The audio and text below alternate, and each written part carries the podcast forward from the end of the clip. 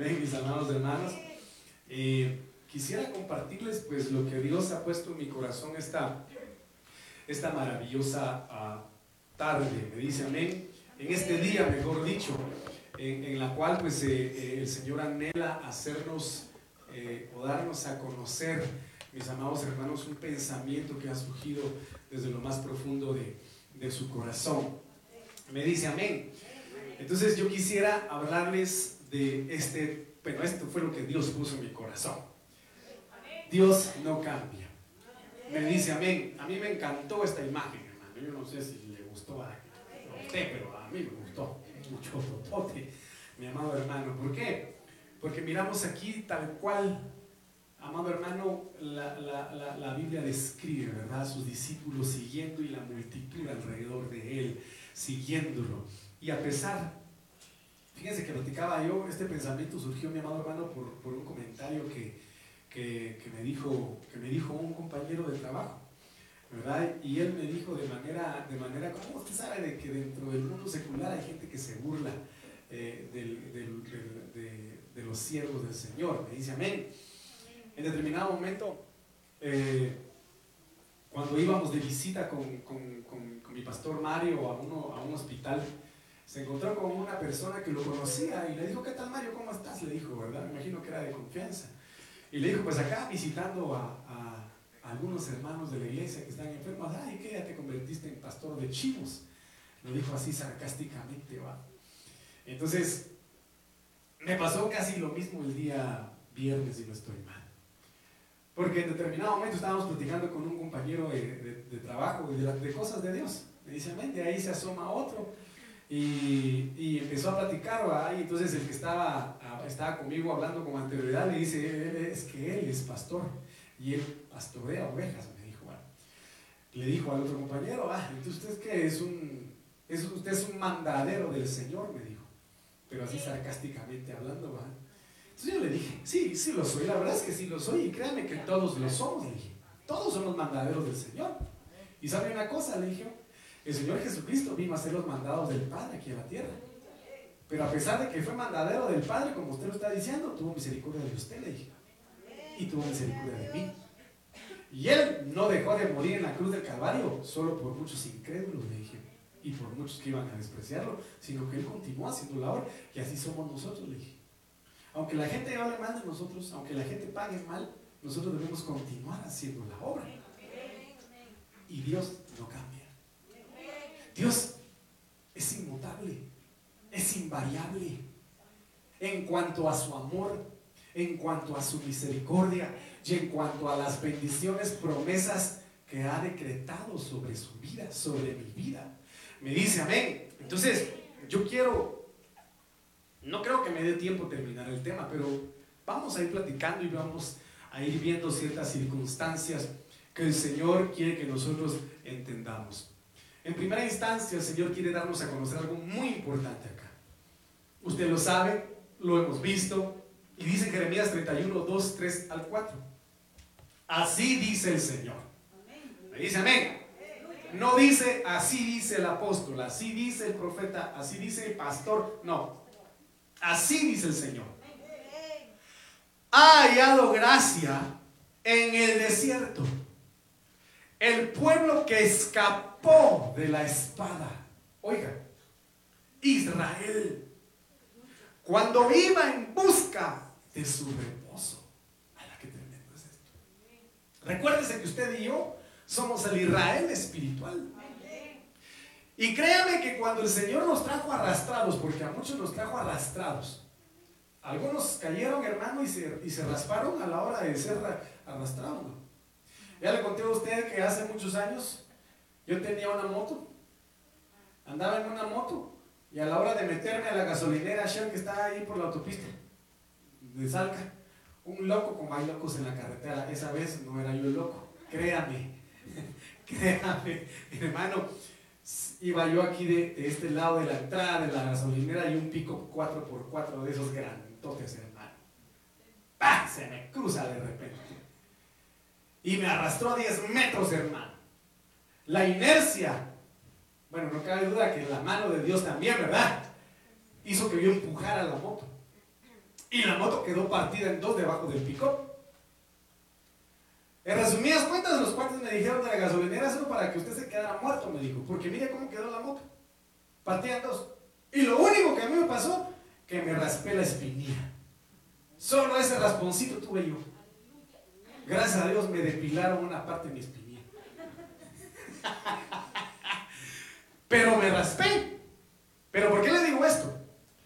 Porque cuando el Señor nos trajo arrastrados, venimos raspados, venimos sangrando, en busca de un reposo. Y en ese proceso de tribulación en el cual el Señor también estaba operando, el enemigo quería matarnos. El enemigo quería destruirnos. Y hallábamos la manera, buscábamos la manera de hallar reposo para nuestra alma. El Señor habla y dice, ha hallado gracia en el desierto este pueblo. Amado hermano, yo quiero decirle esta tarde, ha hallado gracia a usted en este desierto. Ha hallado gracia en este tiempo. Has hallado gracia delante del Padre. Y no lo digo yo, así lo dice el Señor. Has hallado gracia en medio de este desierto. Y eres un escapista. Vas a escapar. Vas a hallar reposo por cuanto el Señor ha hallado gracia delante de ti. Ha hallado gracia delante de ti. A pesar de que cuando duermes abres la boca y babeas, o a pesar de que roncas, o a pesar de que, eh, hermano, no te bañas, eres cadocho. No, sí, todos los días, ¿verdad? Pero a pesar de que no le creemos en muchas circunstancias, Él nos ayuda.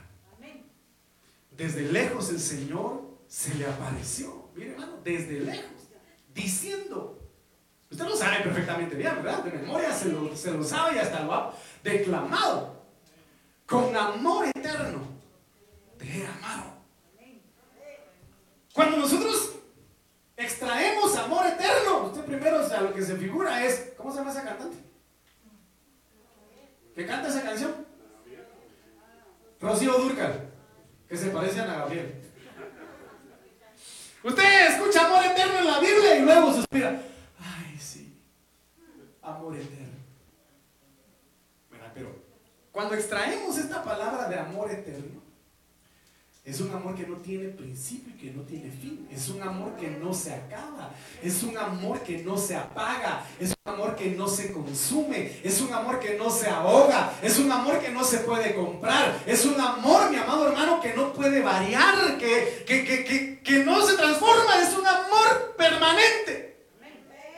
Y es un amor desmedido. No es un amor chiquitito. No es el amor, perdóneme, comparado al amor ni siquiera que una madre le tiene a sus hijos. No se compara. Pastor, ¿cómo usted está diciendo eso? Yo amo mucho a mis hijos y la vida daría por ellos. Ah. Por sus hijos, pero no por el violador. Pero no por el asesino como dijo uno de los hermanos el día de ayer, es como que, ¿de verdad, mi hermano Carlitos se nos escapó hoy? Ay, ¿qué pasa? Vamos a pasar lista. Hasta... Hermano, no lo haríamos. Pero este amor, este amor, solo, solo, solo quiero que, solo quiero que usted compare. es Dios en una pulga, insertando mil voltios y que la pulga, la pulga sobreviva. No sé si me entiendes la comparación. Es en lo insignificante, en lo vil, en lo que es nada.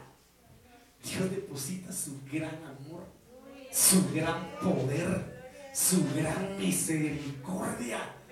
Porque si usted se da cuenta, mi amado hermano, si nos vamos al Génesis, nosotros no tendríamos por qué ser creídos. Si usted mira ese peñasco, de ahí venimos.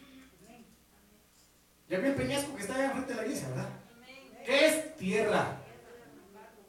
Ay, no, pastor, perdóname, yo de la tierra ni me acerco porque qué pulgas las que hay. Si de ahí venimos. Por eso es que miro a algunos hermanos a veces en la iglesia.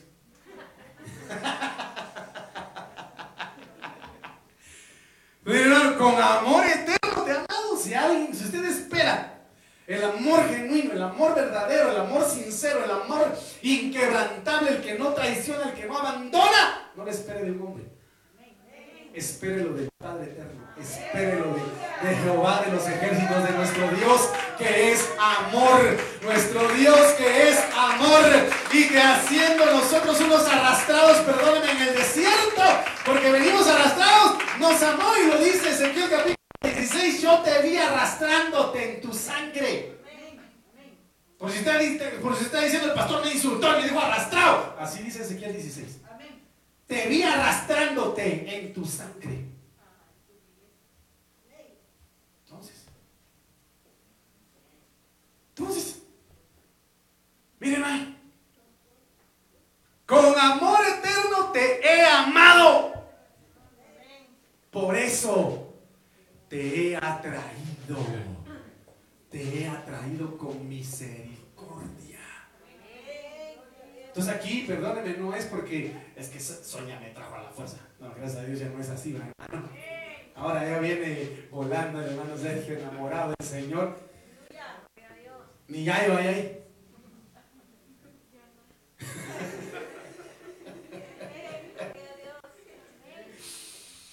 No es por casualidad que estemos aquí, no es por suerte, no es, mi amado hermano, plan de hombre es porque con misericordia el Señor nos ha atraído a Él. Nos ha atraído. Hermano, qué tremendo. Y fíjense usted de que yo me pongo a pensar y digo, Dios mío, pasaron cierto, eh, digámoslo así, pequeño reportaje de cómo son los insectos cuando se enfocan en un microscopio, un microscopio con un sin microscopio, hermanos, son, las hormigas son horribles. Las lombrices, hermano, son terroríficas. ¿No, en? ¿De verdad? ¿No me lo creen? Sí. Pregúntese usted cómo nos miran los insectos a nosotros. Pero cuando usted abre la boca, a ver esta hormiga y le mira la boca abierta, hermano, ¿cómo lo mirará usted? Por eso es que los pájaros salen despavoridos volando, las palomas. Ahí viene ese monstruo, dirá, me va a agarrar, van los güiros corriendo a las palomas. Pero a pesar de eso, Dios nos. ¿Sabe por qué? Porque el pecado, el pecado deformó nuestra el pecado hizo a forma nuestra alma. Nosotros éramos jorobados de Notre Dame. Usted vio esa película o eh, leyó esa, el, jorobado de Notre Dame. Hermano era feo, mi compañero. Era el que tocaba las campanas y se enamoró de una princesa. Nosotros éramos feos. Pero vino Jesucristo e implantó su persona en nosotros y su sangre destilando en nosotros a diario, no mira el Padre nuestra fea naturaleza pecaminosa, sino mira la sangre que justifica nuestras vidas y nos ve hermosos y nos ve maravillosos y nos ama cada día más. Y eso es maravilloso. Entonces el Señor habla en su misericordia, te ha traído, nos atrajo y dice, de nuevo te edificaré Fuiste destruido, fuiste deformado, fuiste arrastrado, fuiste ensangrentado, dice el Señor. Este amor y esta misericordia voy a usar para volver a edificarte. Y serás reedificada. Virgen de Israel, de nuevo tomarás tus panderos. De nuevo serás feliz de nuevo serás llena de gozo, llena de alegría. De nuevo tomarás tus panderos y saldrás a las danzas con los que se divierten. Porque la prueba tal vez te amargó, porque la prueba tal vez te llenó de tristeza. Y lo menos que querías era aplaudir, era danzar, era gritar. Pero Un amor eterno te ha amado y te ha traído para ser reedificada y será reedificada y restaurada. Y gritarás con tanta libertad que olvidarás tu pasado, olvidarás tu dolor, olvidarás tu angustia. Olvidarás todo aquello que el utilizó para estancarte. Por eso me gusta mucho aquella alabanza que dice, ven a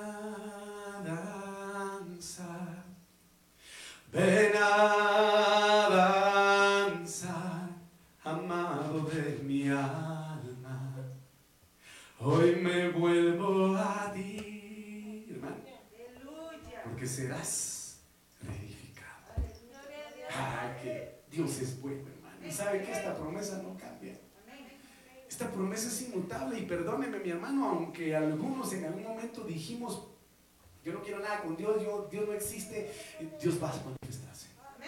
De verdad, se lo digo con todo mi corazón. Entonces mire lo que dice acá. Deuteronomio 6:21. ¿Cómo nosotros, amado hermano, debemos actuar? Miren, entonces dirás a tu hijo. A ver, dígale que tiene a su lado éramos esclavos. Ahora diga que están a su lado, éramos esclavos. Éramos esclavos de Faraón en Egipto. Y el Señor nos sacó de Egipto con mano fuerte. Entonces, una vez más yo vengo a recordarte, no eres esclavo. No eres esclavo. A ver, levante su mano. De hecho, sus dos manos y diga conmigo, yo no soy más esclavo ni de Faraón ni del mundo. Ya no soy más esclavo del pecado. Ya no soy más esclavo del dolor, del temor. Ya no soy esclavo de la angustia. Ya no soy esclavo de la inmundicia. Ya no soy esclavo en el nombre de Jesús de todo aquello que me separaba del Señor. Ya no soy esclavo. Ya no soy esclavo. Ya no soy esclavo. Eso dirás. Llegarás a tu casa y dirás en tus cuartos, en tus habitaciones, en tus aposentos, yo ya no soy esclavo. Pisarás cada espacio de tu casa y dirás, esta casa ya no está en esclavitud. Mi morada ya no es esclava. Mi familia ya no es esclava. Hoy el Señor me recuerda que me ha hecho libre y me ha llamado para ser reedificado. Hermano, si usted lo cree, lo va a hacer con fe. No en face. Con fe. Declaro que la puerta de mi casa, el ingreso, la salida de mi casa es una puerta de esperanza. Una puerta de libertad.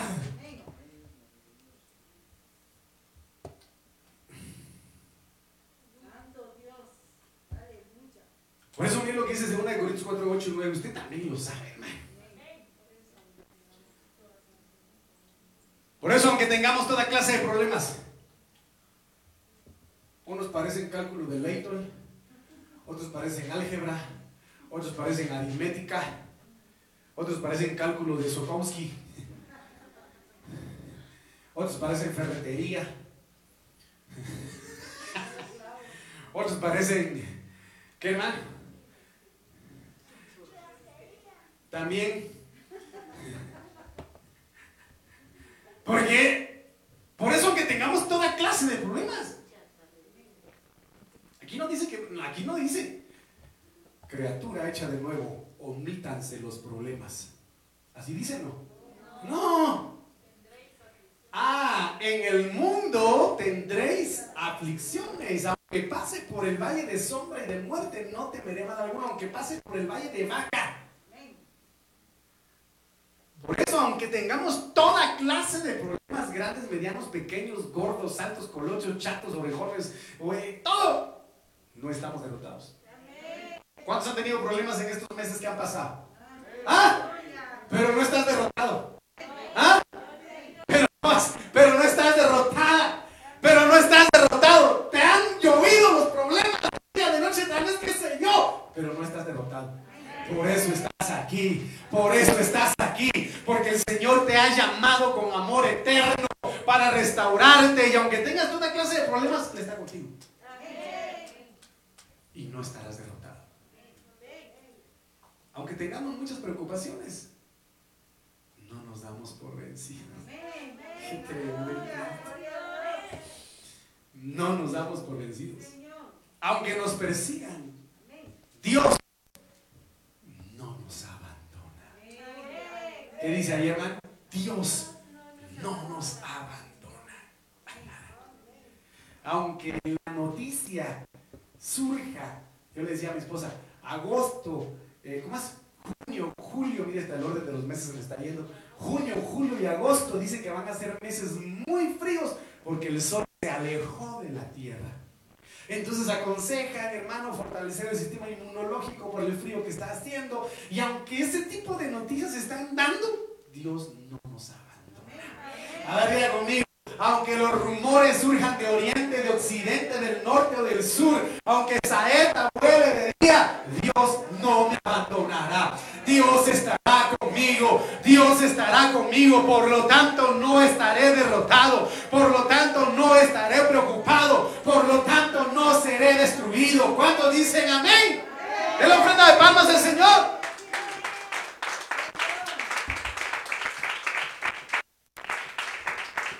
Y aunque nos derriben, siete veces cae el justo. Pero el Señor lo levanta. ¿Cuántos dicen amén? Bueno. Entonces aquí empieza el tema. Hebreos 13:8. Jesucristo nunca cambia.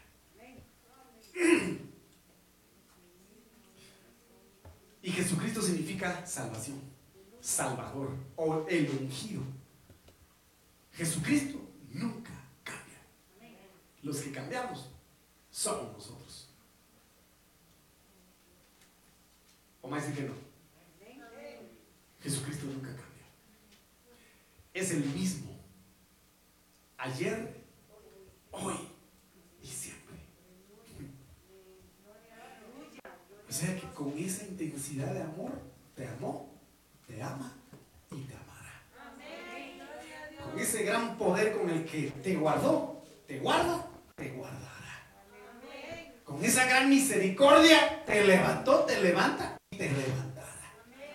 ¿Por qué? Porque Él es el mismo. Ayer, hoy y siempre. La Biblia Jerusalén, segunda edición, dice, ayer como hoy, Jesucristo es el mismo y lo será siempre. Qué tremendo. Esta tierra podrá acabarse, esta generación podrá ser renovada.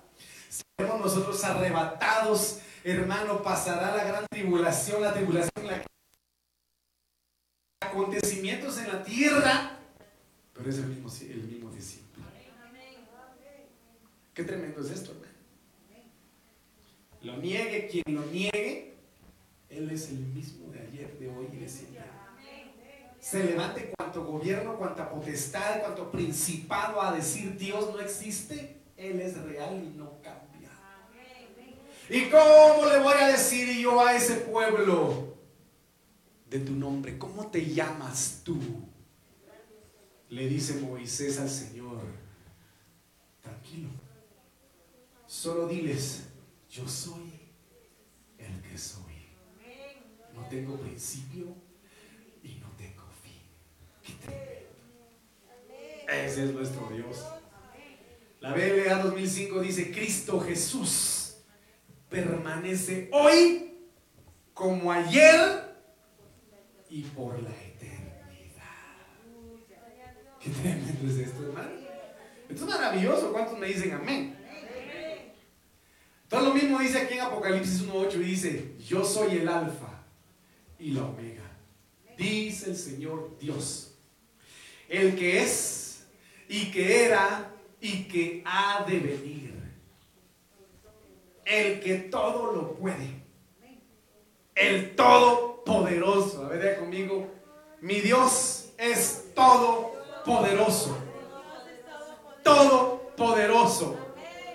La palabra de Dios para todos dice, el Señor dice, yo soy el alfa y la omega, el que es, era y será, soy el todopoderoso.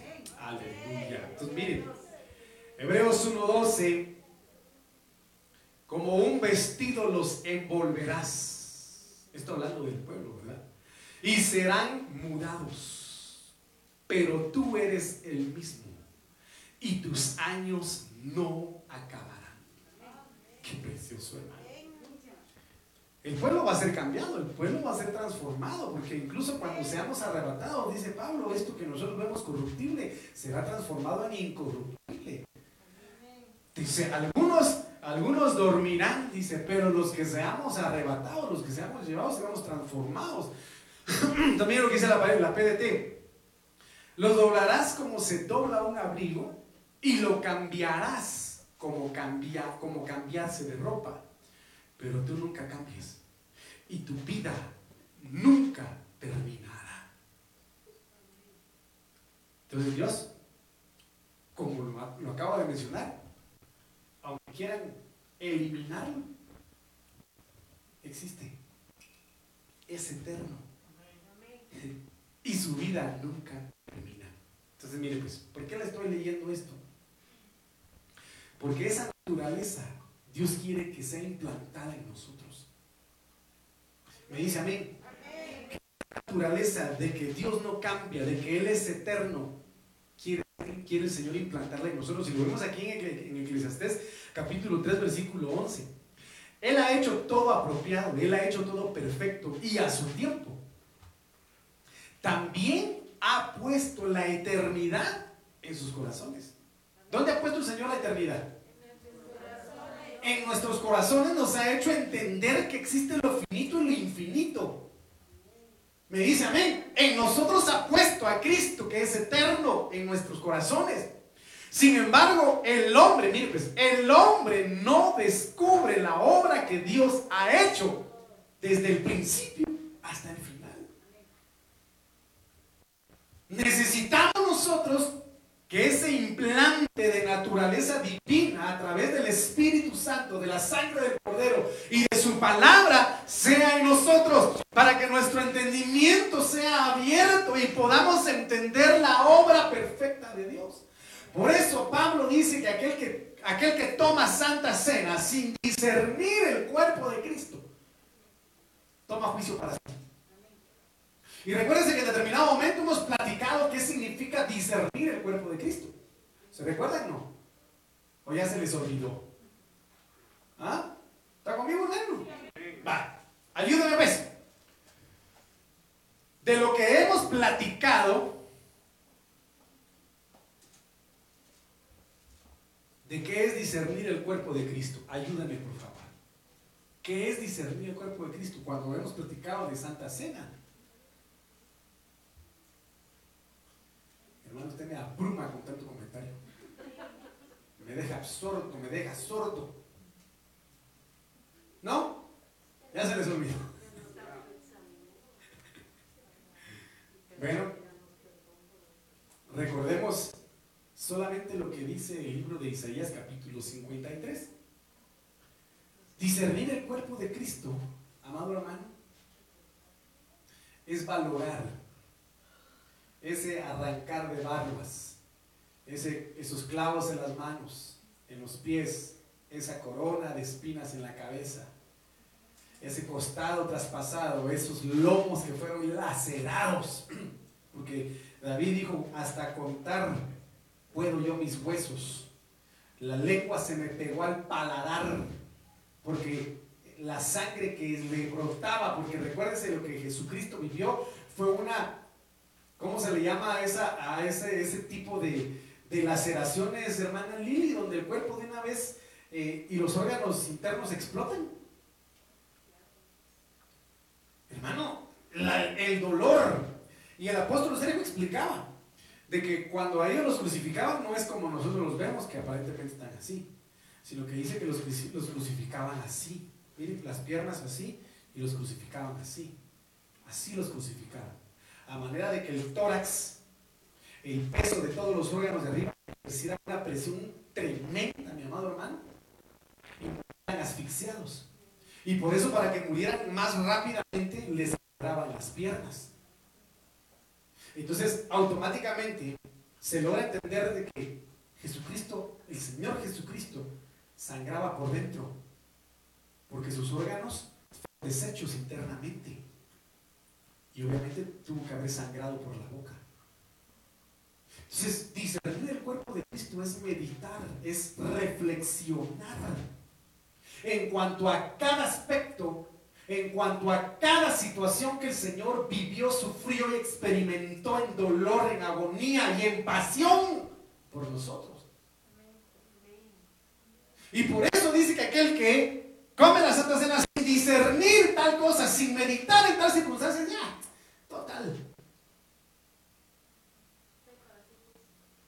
Entonces, pues, necesitamos nosotros entender esta obra y esta naturaleza de Dios en nosotros. Entonces, mire pues, cosas que hemos platicado.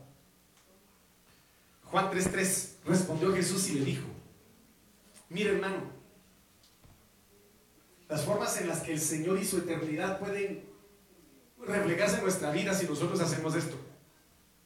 Respondió Jesús y le dijo, en verdad, en verdad te digo, que el que no nace de nuevo, no puede ver el reino de los cielos o no puede ver el reino de Dios. El que no nace. ¿Quién le preguntó ahí? Nicodemo. ¿Qué le respondió Jesús? El que no nace de nuevo no puede ver el reino de Dios. Nuevo nacimiento. Hay, miren, ahorita vamos a ver muchas cosas, mis amados hermanos. Muchas maneras en las que nosotros podemos y debemos nacer de nuevo. Me dice amén. ¿Cómo vamos a nacer de nuevo? Primero, el que no nace de nuevo no puede ver el reino de Dios. ¿Cómo se nace de nuevo? Señor, ni modo que un hombre viejo tiene que ser metido al vientre de su madre otra vez. ¿Cómo puede ser posible eso? Entonces el Señor le responde y le dice, Jesús le respondió, en verdad te digo, que el que no nace de agua, nacimiento a través del agua, bautismo, esa es doctrina elemental, bautismo en agua y del Espíritu, no puede entrar en el reino de los. El que no nace de nuevo, el que no es bautizado en agua. Y el que no es bautizado en el Espíritu. Por eso es importante pedir el bautismo del Espíritu Santo. Por eso es importante pedir la llenura del Espíritu Santo. Porque el que no nace de nuevo no puede ver ni tampoco puede entrar al reino de los cielos te es necesario. Y aquel que no sea bautizado, pues vamos a bautizarlo si usted desea. Y aquel que no ha aceptado al Señor, en el nombre de Jesús, acepte al Señor. Pero es necesario ser bautizado en agua y ser bautizado en el Espíritu para poder ver y entrar en el reino de los cielos. Este tipo de nacimiento nos lleva a una dimensión Empieza en nosotros a emerger la naturaleza de Cristo y su eternidad a trabajar en nuestro corazón y empezar a entender esa obra en nuestras vidas. De lo contrario, no podemos ver y no podemos entrar. ¿Está conmigo, hermano? Mire pues. Juan 3, 6. Lo que es nacido de la carne, carne es. Y lo que es nacido del Espíritu, Espíritu es. Para entenderlo mejor, la nueva traducción viviente dice, el ser humano solo puede reproducir la vida humana. Pero la vida espiritual nace del Espíritu Santo. ¿De dónde nace la vida espiritual? Del Espíritu Santo, del Espíritu Santo, porque en vano levantarías tus manos, gritarías cuando oras, hermano, eh, si el Espíritu no está en tu vida. Dice Pablo, sería como un símbolo que resuena, un adorno, pero el Espíritu es quien da la vida espiritual. La vida espiritual solo la da el Espíritu. Entonces no es necesario nacer del agua, no es necesario nacer del Espíritu. Mire pues, Santiago 1.18. En el ejercicio de su voluntad, Él nos hizo nacer por la palabra de verdad. ¿Cómo, ¿Cómo, nacemos de nuevo también? Por medio de la palabra de verdad. ¿Y cuál es esa palabra de verdad? Conoceréis la verdad. Y si el Hijo os libertare,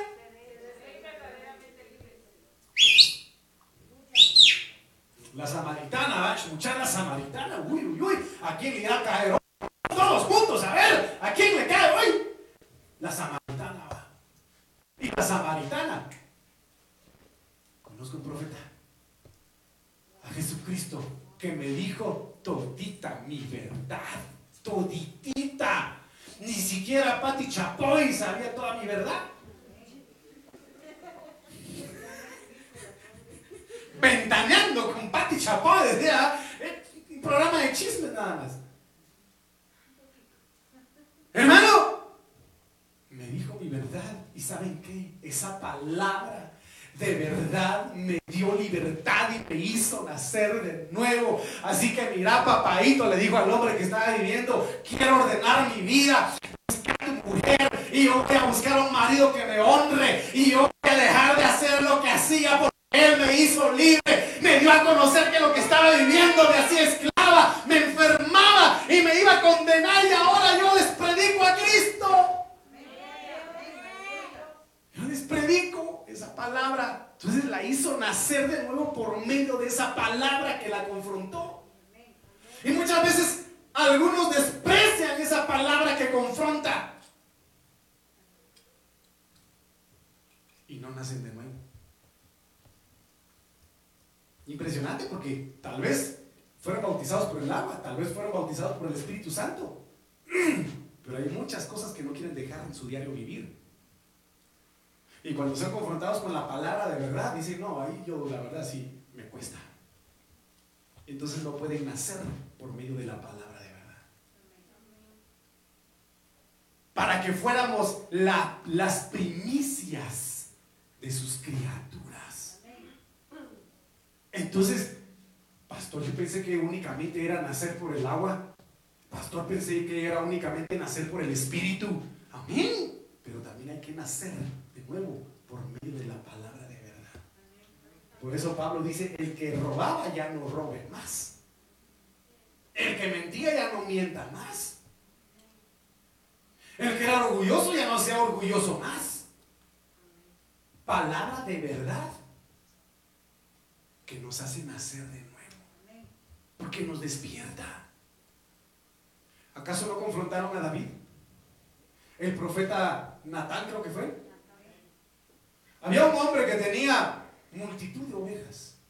Para hacer lo que dice, multitud de ovejas, muchas ovejas. Y había uno que tenía una sola. El hombre que tenía muchas le pidió la única que tenía y el otro no se la quería dar, dijo. Algo así es al final de cuentas se la arrebató.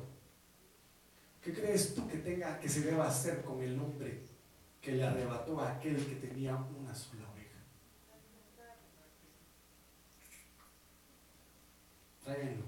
Hay que matarlo. Y Señor, en tu cara te lo digo. Esta palabra dice, Señor, ese hombre eres tú. Porque tomaste a la mujer de Urias cuando tú tienes un montón de princesas, reinas y concubinas? ¿Ah? Confrontaron al rey, pero esa palabra lo despertó. Lo despertó. Y ahí fue donde empezó a preocuparse. Hermano. Miren qué tremendo lo que el Señor nos es necesario nacer por medio de la palabra de verdad y la verdad es Cristo. Yo soy el camino, yo soy la verdad, yo soy la vida. Y nadie va al Padre si no es por mí. Oigan lo que le estoy diciendo, hermano. Su primero de Pedro dice, mira hermano, bendito sea el Dios y Padre de nuestro Señor Jesucristo. ¿Cuántos dicen amén a eso? Bendito sea el Dios y Padre de nuestro Señor Jesucristo, quien según su gran misericordia nos ha hecho nacer de nuevo a una esperanza viva mediante la resurrección de Jesucristo.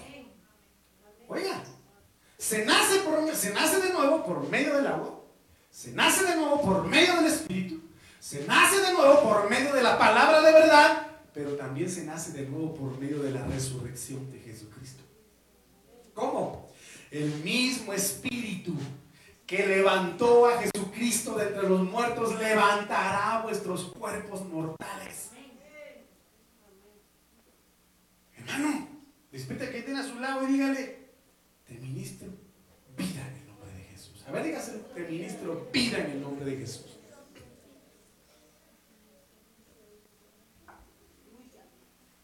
Entonces, mediante este nuevo nacimiento de una esperanza viva, es la que trae la resurrección de Jesucristo de entre los muertos. Por eso Pablo dice, ya no vivo yo, mas Cristo vive en mí. Y si he de morir, muero por Él o para Él. Y si vivo, vivo por Él. Así dice Pablo, ¿verdad? De Él somos. Ya sea que nos lleve el tren o que nos lleve el Señor, pero de Él somos. ¿por qué nos preocupamos? Y el ejemplo clásico que yo le doy es eh, Moisés. Ven a la sala VIP, al cuartito. Hijo, han llegado, ha llegado, has llegado al final de tus días. Te tengo que llevar. Y yo siempre se lo he dicho a usted, ¿verdad? No, padre.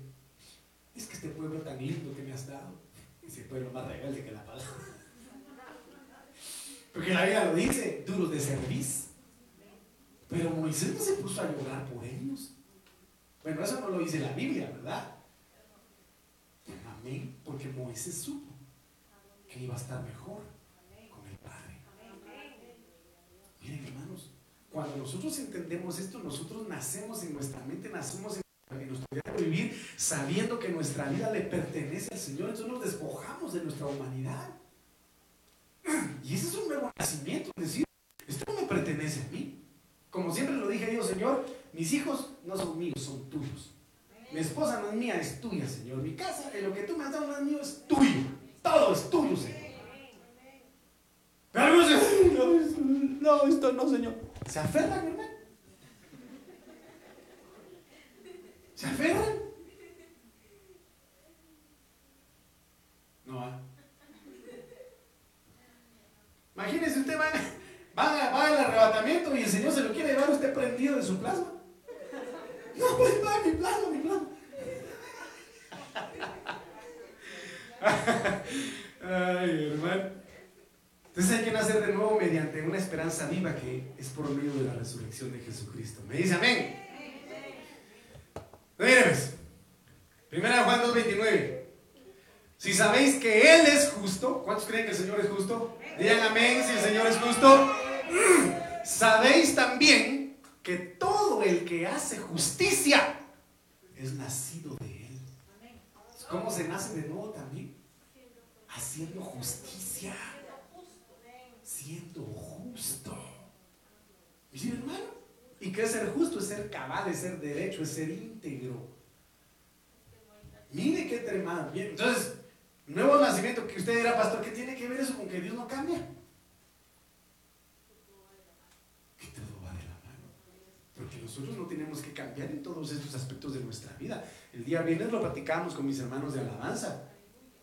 Hermano, que si el Señor viene y una oración de poder nos, llena de su presencia. Le preguntaba yo a ellos, ¿qué han hecho ustedes con la, con la llenura del Espíritu Santo que el Señor les ha dado cada vez que el Señor los llena? ¿Qué han hecho? Dijo hermano Sergio, está bien guardadito ahí, pastor. Eso no tendría por qué estar guardadito. Ni modo que vas a tu casa, ¡ah, qué rica! Qué rica viene, muchacha, traigo mi, mi, lámpara llena de la unción, pero aquí se va a quedar en el ropero. Mija, ponete el chete. ¿Ah?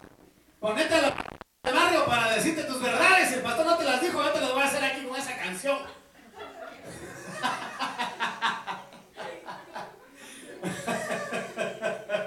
y la unción del Espíritu bien guardada.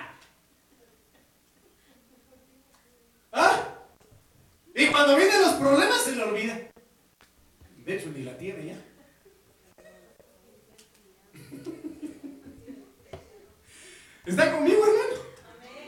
Entonces se nace de nuevo en justicia.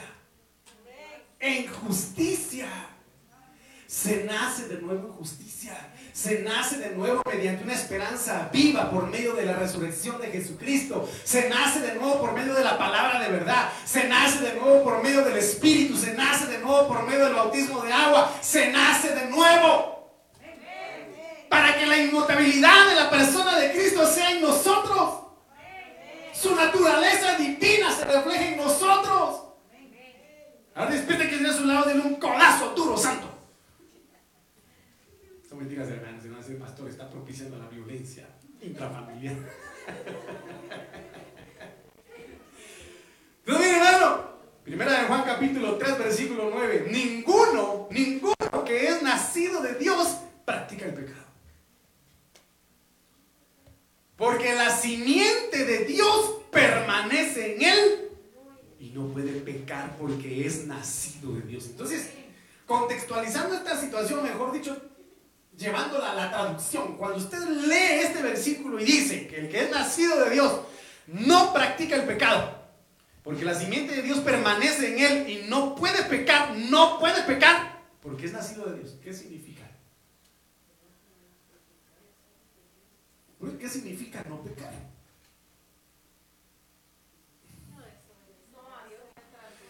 Sin santidad nadie verá Señor.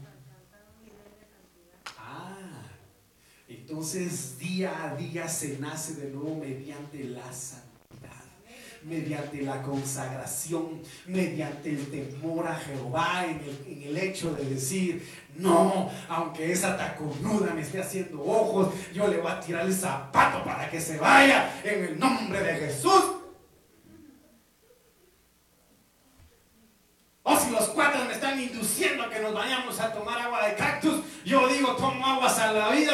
Muchas gracias y adiós.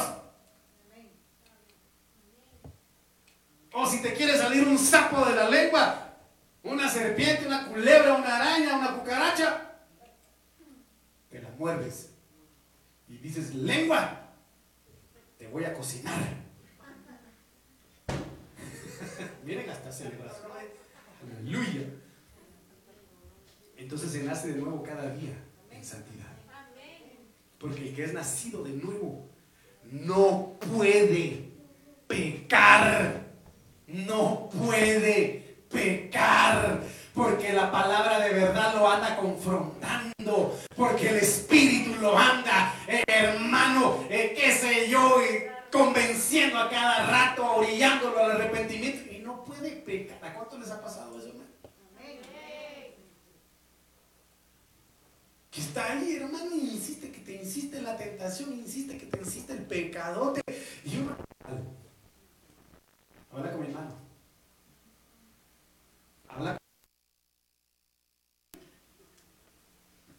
Porque yo no sé si le ha pasado a usted solo de pensarlo, da vasca. Da vasca. La náusea. Entonces, mire, el que es nacido de nuevo, ¿cuántos nacidos de nuevo hay acá? Que un espíritu de santidad hoy sea clavado en su corazón en el nombre de Jesús en su mente en el nombre de Jesús. Va.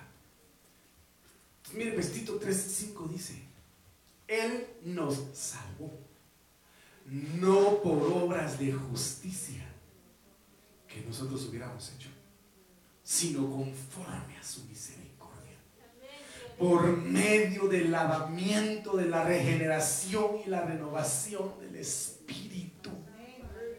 Hermano, que esta noche el Señor te lave, te lave con el poder de su palabra, te lave con el poder de su Espíritu y renueve tu mente, tu alma en el nombre poderoso de Cristo Jesús, a manera de experimentar cada día estos nacimientos.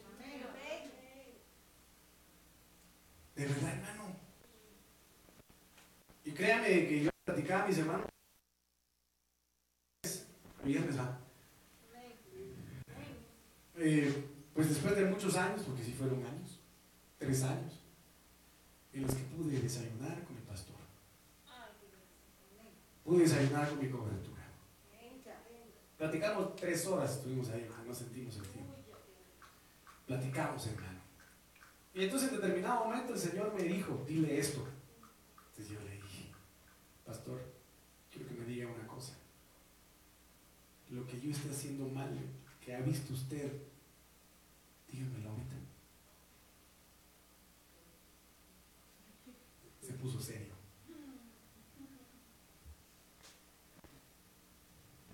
Por supuesto que me dijo. Pero de eso se trata. Es mi papá. Es mi papá, yo lo reconozco, él es, él es mi cobertura. Apóstol Sergio Enrique es mi cobertura, yo lo reconozco. Entonces, ¿qué tengo que hacer yo? Corregir planas. ¿Por qué le digo esto? Porque esto provoca, Señor, un lavamiento y una regeneración y una renovación por medio de su palabra, por medio de su espíritu y por medio de todo lo que yo ya le he mencionado. Entonces, cualquiera que ha experimentado un nacimiento nuevo mediante los aspectos ya le mencioné con anterioridad, pídale al Señor que las viva. Hacer de nuevo en el agua, si no se ha bautizado, hermano, lo podemos bautizar. Tenemos una piscina inflable, la inflamos, la ponemos aquí, nos regala agua a y ya voy a nadar. Para bautizarse en el nombre de Jesús. Hermano, el que no se ha bautizado en el Espíritu, pídalo, búsquelo, anhélelo, deséelo con todo su corazón. El que no ha sido, el que no ha nacido de nuevo a través del Espíritu de la verdad, porque ha desechado aquello que dice, no, ese pastor a mí me está insultando, ese pastor a mí me cae mal, pues por mí está diciendo, no, yo no lo digo por nadie, cualquier pastor no lo dice por nadie. Su boca. Así de sencillo. Y al que le cuesta que Jesucristo resucitó, el Espíritu Santo lo compensa. Porque eso es mediante revelación. Mi amado hermano, en justicia, nacer de... Me dice amén. Esta preciosa noche yo quiero dejar el tema ahí. Continuamos el martes, si no terminamos el miércoles. Pero estas promesas de nacer de nuevo en el Señor siguen vigentes. Siguen estando ahí. Yo le invito yo le invito en el nombre poderoso de Jesús a que usted le pida al Señor, a que todos le pidamos al Señor que nos permita nacer de nuevo cada día, a cada momento, a cada instante. Porque el pecado está acelerado de una manera impresionante, está acelerado de una manera impresionante. La maldad, la iniquidad está acelerada de una manera impresionante. El Señor viene pronto, Él está a las puertas. Él está a las puertas. Ay, quisiera decir algo, mejor me muerdo, me muerdo la lengua. Porque son cosas un poquito delicadas.